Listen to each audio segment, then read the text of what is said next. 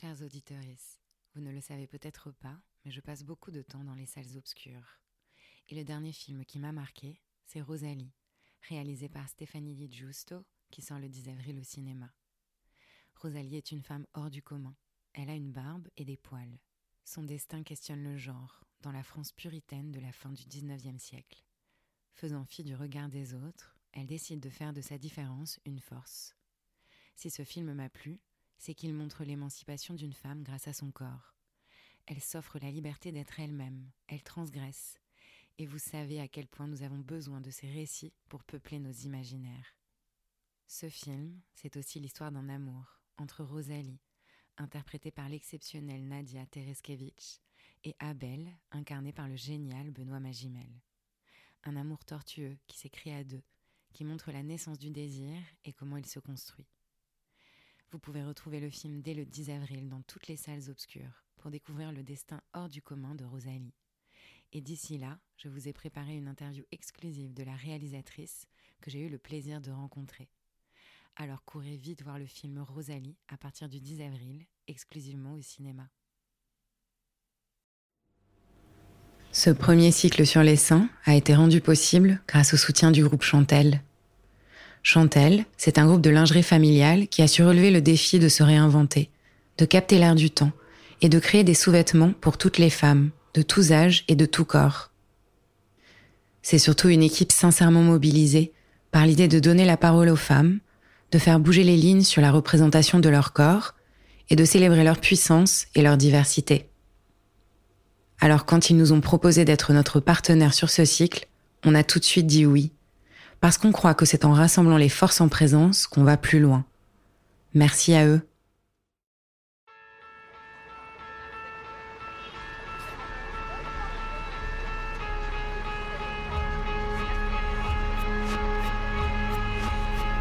Jamais tout à fait le même, nos corps de femmes changent au cours des cycles, au cours de la vie. C'est cette inconstance qui fait sa richesse et qu'on va célébrer dans ce réjouissant récit collectif. De ces fragments de vie émerge la singularité de chaque point de vue et on l'espère, quelque chose d'universel dans les histoires qu'il raconte. Bienvenue dans le podcast Ceci est ton corps.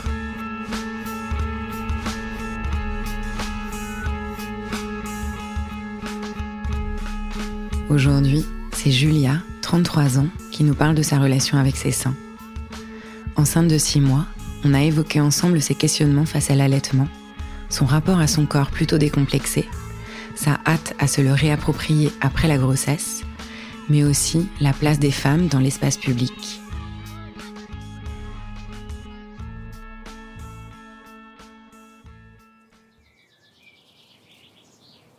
Eh ben moi je m'appelle euh, Julia et j'ai 33 ans.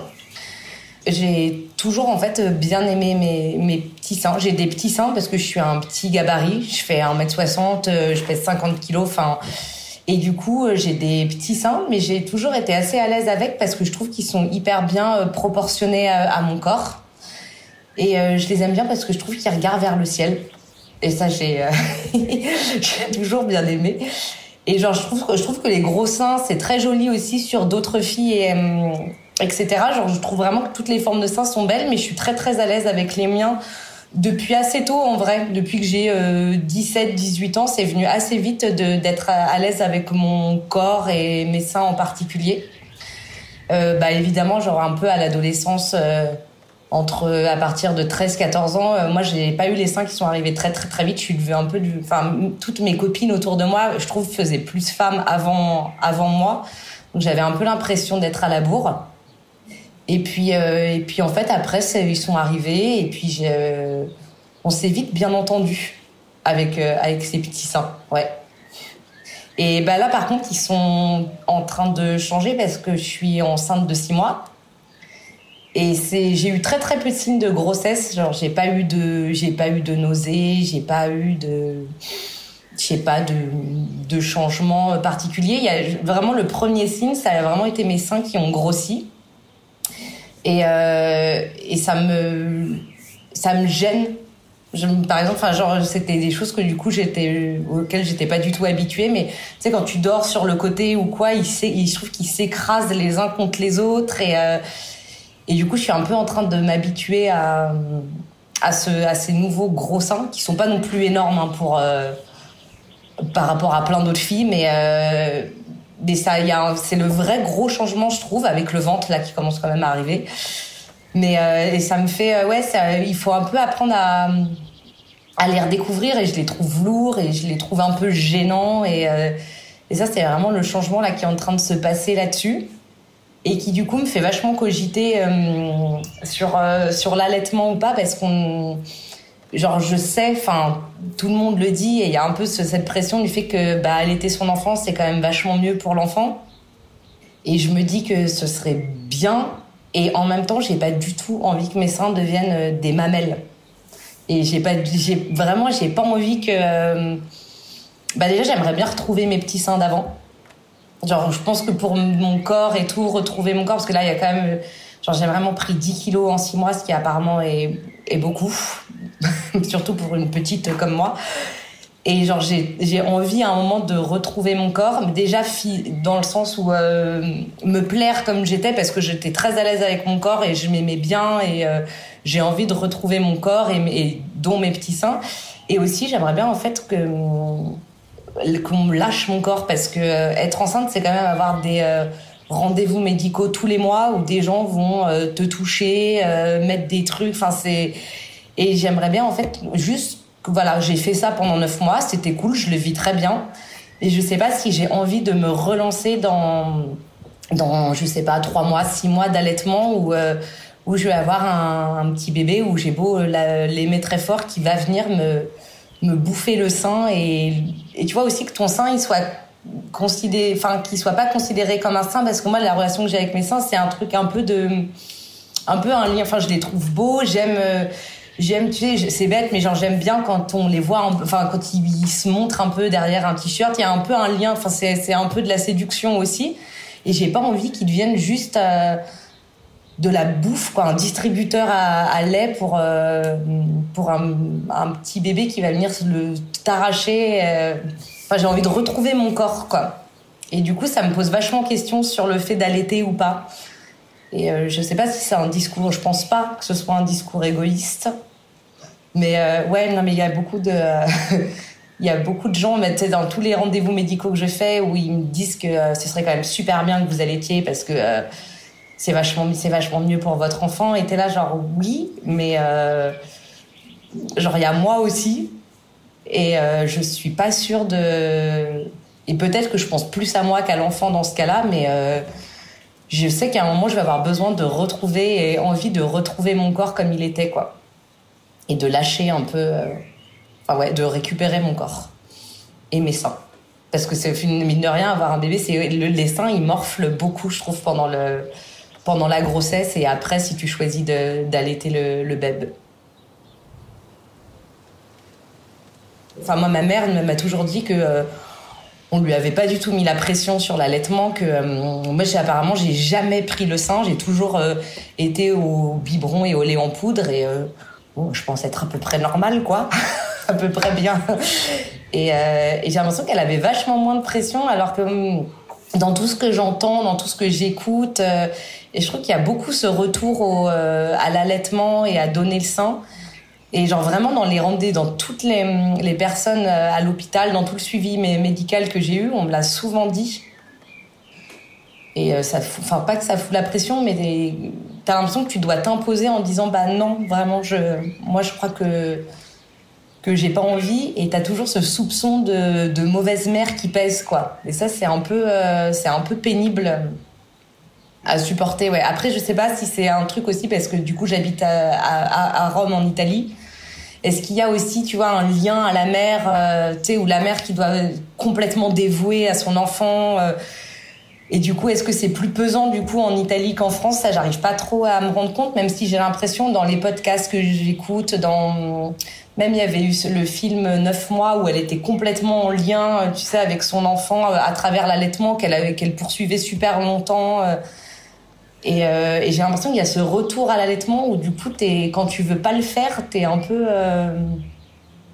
pas pointé du doigt, mais tu vois, on lève un petit sourcil quoi quand tu quand évoques la, cette question qui est pas toujours hyper agréable à vivre. On te pousse à le faire parce que parce que c'est mieux pour l'enfant et que en tant que mère, tu devrais faire passer le, le bien-être de ton enfant avant le tien. Alors que je pense qu'aussi c'est un bien le enfin je suis persuadée que ton enfant il est bien si toi aussi t'es bien et que c'est pas une corvée de euh, de lui donner le sein et que enfin tu vois moi les mères qui donnent le sein alors que ça leur fait mal alors qu'elles souffrent je vois pas à quel moment euh, le bébé il le ressent pas et à quel moment il y a un épanouissement des deux euh, ensemble. Ça coupe le lien entre le père et l'enfant parce que c'est quand même un moment hyper où tu tisses vachement bien quoi de donner à manger tu sais de partager un repas que ce soit même en tant que parent et enfant au tout début. Pourquoi pas essayer, tu vois, parce que euh, je pense apparemment en plus quand le quand le bébé il sort, un des premiers réflexes c'est qu'il va essayer d'aller euh, au sein. Donc tu vois, bien sûr, parce que je pense que c'est aussi une expérience hyper intéressante et enrichissante à vivre.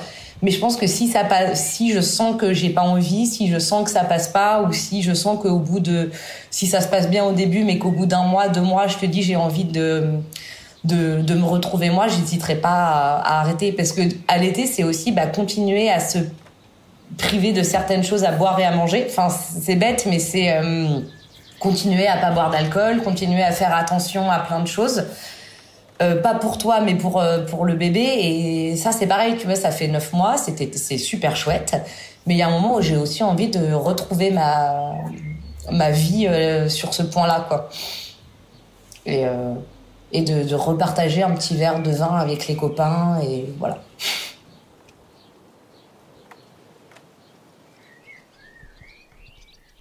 Julia a peur de perdre cette relation si spéciale qu'elle a tissée avec son corps au fil de sa vie.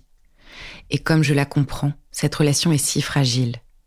Rappelons-nous que le corps des femmes est soumis tout au long de leur vie aux injonctions, aux palpations, au jugement et au contrôle.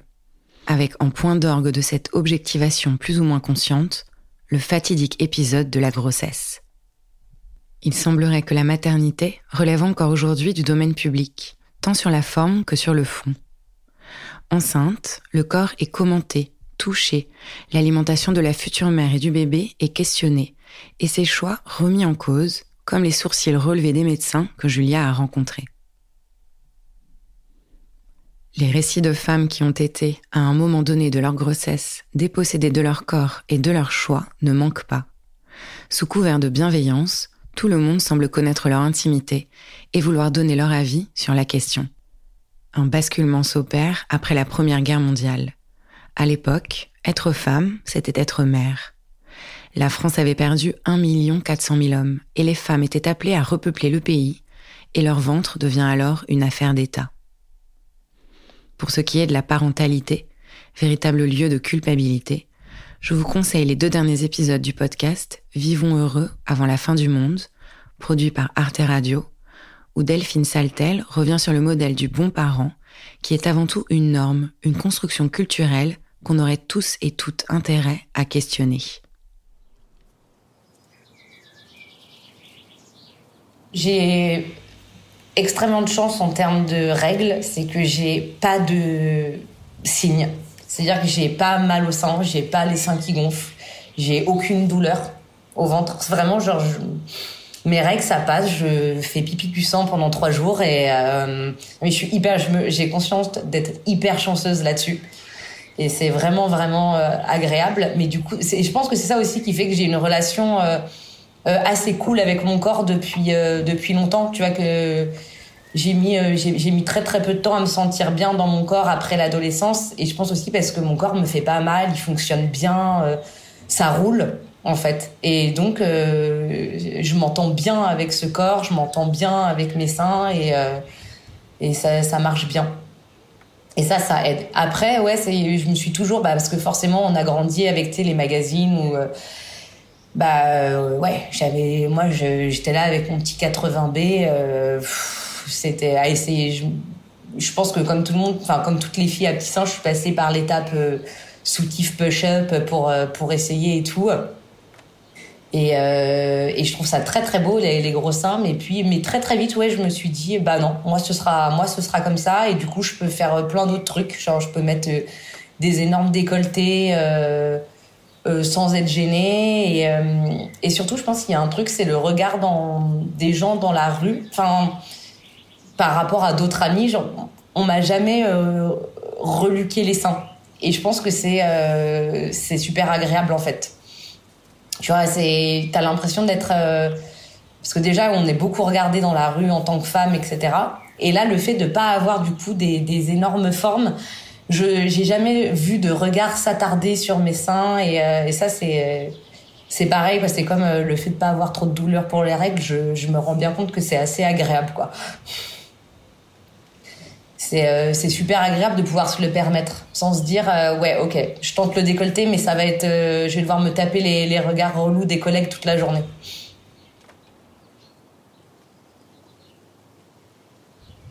Vraiment, je suis très à l'aise, comme je te disais, avec, mes, avec mon corps en général, avec mes seins.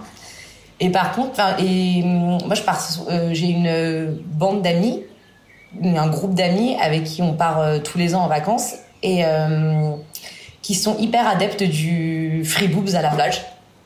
Genre, euh, comment on appelle ça Je sais même plus comment on appelle ça. Du topless, voilà, voilà, le topless, plus que le free boobs, pardon. Et moi, pour le coup, alors que j'étais hyper à l'aise avec mon corps, ça fait pas longtemps que que je me prends à enlever mon soutif, à mon haut de maillot à la plage avec elles. Voilà. Et je le fais pas quand elles sont pas là aussi. Genre, c'est vraiment le, le, fait de le faire euh, parce qu'elles le font aussi avec moi, je le sens de le faire. Mais je le, alors que je trouve ça hyper agréable, tu vois, d'être, euh, d'être sans mon maillot sur la plage, d'aller me baigner sans mon maillot, je trouve ça vraiment hyper agréable. Mais genre, j'arrive pas à le faire euh, sans le groupe d'amis en soutien, alors même que je me sens plutôt bien avec moi-même. Voilà, j'ai pas trop d'explications là-dessus. C'est peut-être euh, parce que c'est pas le du coup ça va pas être le regard sur mes seins qui me gêne, c'est plus peut-être la peur des remarques en mode ça se fait pas ici et j'ai pas envie de rentrer dans un débat en tête à tête avec quelqu'un qui me dirait un truc comme ça. Mais du coup quand je suis avec elle, je le fais et c'est très agréable ouais, tu te sens, tu te sens protégée du fait qu'on est toutes là à oser le faire ensemble. J'ai une amie qui le fait toute seule quand elle est à la plage et je la trouve, euh, ouais, un peu courageuse de le faire, vraiment. Voilà. J'aimerais bien arriver à ce point-là, mais ouais, c'est pas un truc que je peux encore faire euh, toute seule à la plage elle euh, ferme les yeux pendant 10 minutes et quand elle se les rouvre, il y a euh, trois mecs qui se sont rapprochés de sa serviette et t'es là, je, je, pourrais pas pas la force de pas la force flemme de, vivre un truc comme ça quoi. Après c'est pareil, ça me gâcherait mon moment. Euh, je penserais plus à ça que au fait de continuer à bouquiner et je serais plus bien quoi.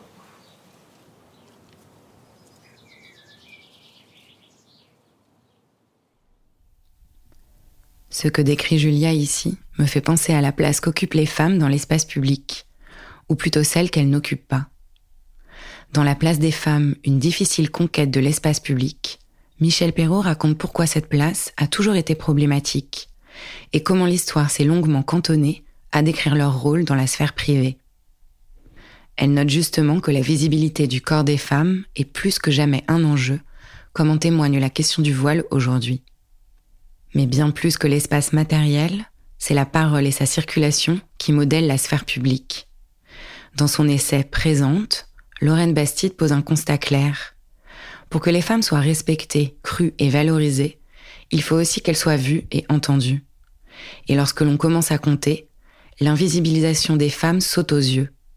Pour ne reprendre qu'un exemple chiffré parmi d'autres, sur une journée de prise de parole médiatique, les femmes ne représentent que 24% du temps occupé. Lorraine Bastide résume son propos ainsi. Être visible, marcher dans la rue sans peur, exprimer haut et fort nos opinions, c'est ce que la société interdit aux femmes et aux minorités. Et je rajouterais, faire du topless sur la plage sans être regardé, scruté et emmerdé. Mais alors, comment on fait pour que ça bouge? Inspiré des travaux de l'entrepreneur et coach stratégiste Marie da Silva, Lorraine Bastide suggère notamment de donner l'occasion aux femmes de dire je, dans le but de reprendre la place qui est la leur au sein de l'espace public. Créer des espaces où les récits des femmes peuvent se déployer librement n'est-il pas le geste le plus féministe que l'on puisse accomplir? C'est en tout cas celui que nous avons choisi avec Ceci est ton corps.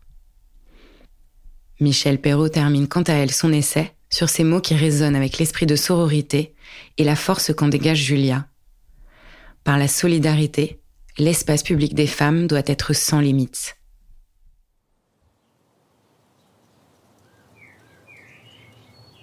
Troisième, du coup, bah, euh, moi, toutes les filles de ma classe avaient déjà des seins, et moi, euh, pas du tout. Moi, j'étais complètement à la bourre. Donc, euh, je mettais pas de soutien-gorge. Enfin, j'avais, tu sais, vraiment la mini-boule, là, au tout début, qui fait même un peu mal et tout, mais où ça se voit pas. Et elle m'avait dit que j'avais une poitrine vagabonde parce que je mettais pas de soutien-gorge. Et j'étais là, genre, mais.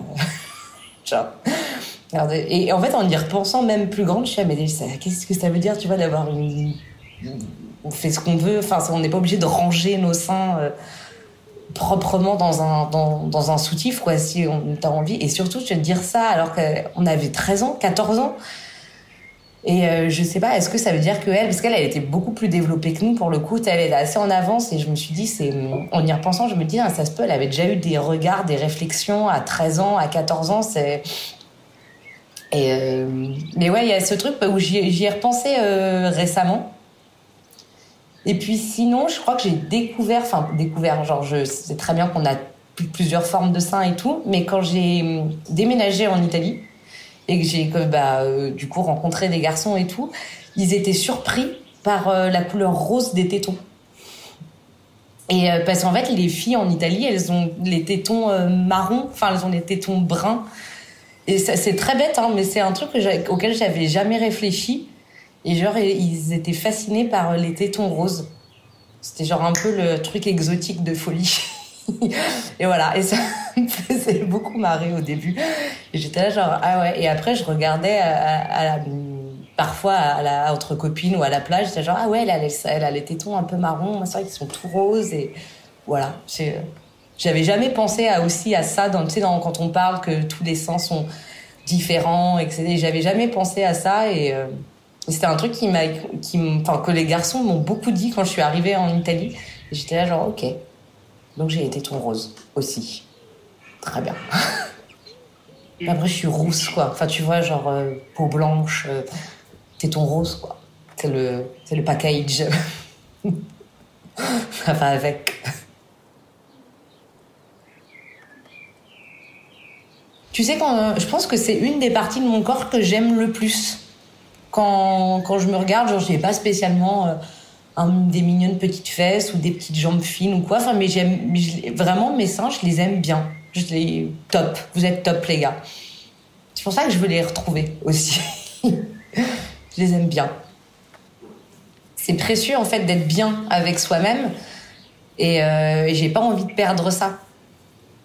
Quand je vois plein de gens qui galèrent à, se sentir bien dans leur peau et tout, moi je me rends bien compte que j'ai la chance de l'être et j'ai pas envie de, perdre ça et j'espère euh, ouais retrouver tout simplement retrouver mon corps et qu'on se rebalade tranquille ensemble dans la rue.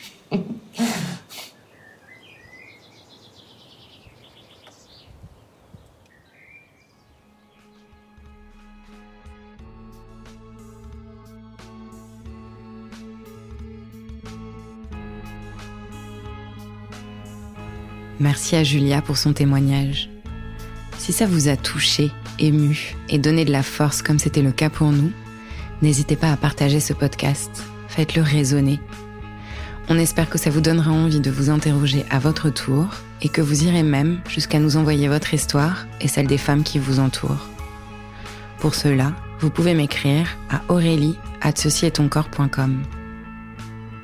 En attendant, on vous conseille le podcast de Delphine Saltel, Vivons heureux avant la fin du monde, produit par Arte Radio, mais aussi La place des femmes, une difficile conquête de l'espace public de Michel Perrault, paru aux éditions textuelles, et enfin Présente, le manifeste de Lorraine Bastide, paru aux éditions Alary, deux lectures éclairantes pour comprendre les enjeux de la lutte actuelle pour les droits des femmes.